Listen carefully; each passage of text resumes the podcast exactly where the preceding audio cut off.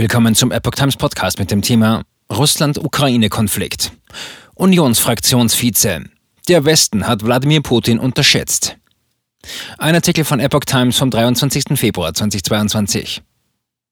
Nun hat Wladimir Putin ernst gemacht und die Unabhängigkeit der Separatistenregionen in der Ostukraine anerkannt. Die Sanktionsmaßnahmen der EU hätten nur begrenzten Effekt, so Expertenmeinungen. Hatte der Westen Russlands Präsident unterschätzt? Unionsfraktionsvize Johann Wadefuhl ist der Auffassung, der Westen habe Russlands Präsident Wladimir Putin unterschätzt und sei zu blauäugig mit ihm umgegangen.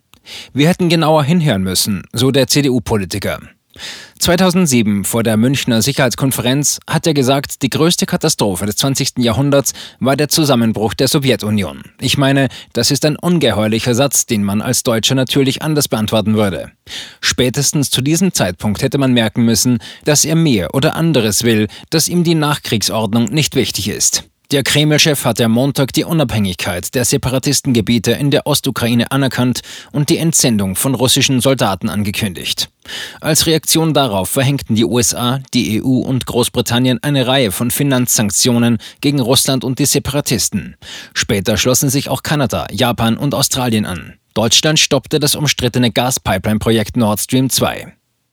Der Fokus auf den russischen Finanzsektor entspreche der Strategie der schrittweisen Sanktionierung, sagt der auf Wirtschaftssanktionen spezialisierte Jurist der Kanzlei Ashurst, Oliver Dorgans. Nach seiner Einschätzung dürften die Sanktionen, die insbesondere russische Banken ins Visier nehmen, jedoch nur einen begrenzten Effekt haben. Viel russisches Kapital sei als Präventivmaßnahme bereits wieder ins Land zurückgeholt worden. Auch das Einfrieren von Vermögenswerten russischer Oligarchen sei nur begrenzt wirkungsvoll. Die Sanktionen gehen noch nicht so weit, dass es wirklich wehtut, analysiert Dorgans. Sie seien jedoch ein logischer Schritt mit Blick auf den Schutz europäischer Wirtschaftsinteressen. Gabriel.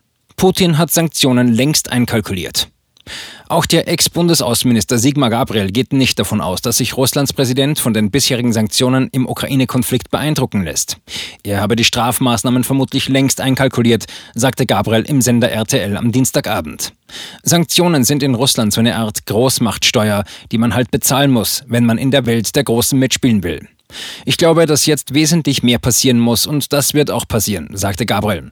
Russland hat zwar zurzeit gefüllte Staatskassen, weil die Energiepreise hoch sind, aber das Land ist keineswegs in gutem Zustand.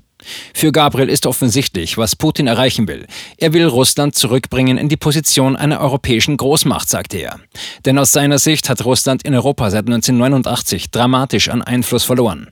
Das Land ist auf den Status eines Energielieferanten herabgesunken. Es ist wirtschaftlich nicht attraktiv. Es ist politisch nicht attraktiv und das will er ändern. Und den einzigen Hebel, den er dafür hat, ist sozusagen das Militär. Putin.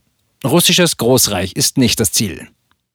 Putin hat die Vermutungen zurückgewiesen. Er strebe mit seinem Vorgehen im Osten der Ukraine die Wiederherstellung eines russischen Großreichs an. Wir haben Spekulationen vernommen, dass Russland sich anschicke, wieder ein Imperium zu errichten, sagte Putin am Dienstag bei einem Treffen mit dem aserbaidschanischen Staatschef Ilham Aliyev in Moskau.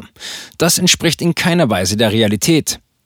Am Dienstag betonte Putin, Russland habe nach dem Zerfall der Sowjetunion die neuen Realitäten erkannt und arbeite mit allen unabhängigen Ländern im postsowjetischen Raum zusammen. Als Beispiel nannte er Aserbaidschan und Kasachstan. Der Fall der Ukraine sei jedoch anders. Das Gebiet dieses Landes wird von Drittstaaten genutzt, um eine Bedrohung für Russland zu schaffen, sagte Putin. Seit dem Staatsstreich im Nachbarland sei die Zusammenarbeit mit Kiew nicht mehr möglich gewesen, fügte er in Bezug auf die Maidan-Proteste in der Ukraine im Jahr 2014 hinzu. Große Verunsicherung bei deutschen Unternehmen. In der deutschen Wirtschaft herrscht indes große Verunsicherung mit Blick auf die Lage in der Ukraine, heißt es aus dem Ostausschuss der deutschen Wirtschaft.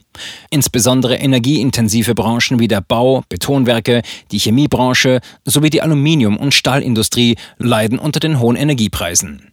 Die deutsche Wirtschaft hoffe nun, dass es bei der ersten Sanktionsstufe bleibe und sich der Konflikt nicht weiter zuspitze.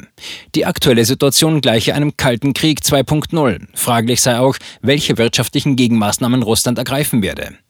Viel wird vom weiteren Verlauf des Konflikts abhängen, aber in den meisten Szenarien werden sich die wirtschaftlichen Folgen für Länder außer Russland und der Ukraine in Grenzen halten, analysiert der Chefökonom bei Capital Economics Neil Shearing. Innerhalb der EU habe beispielsweise Deutschland die stärksten wirtschaftlichen Beziehungen zu Russland, doch selbst in der Bundesrepublik gingen lediglich 2% der Exporte nach Russland.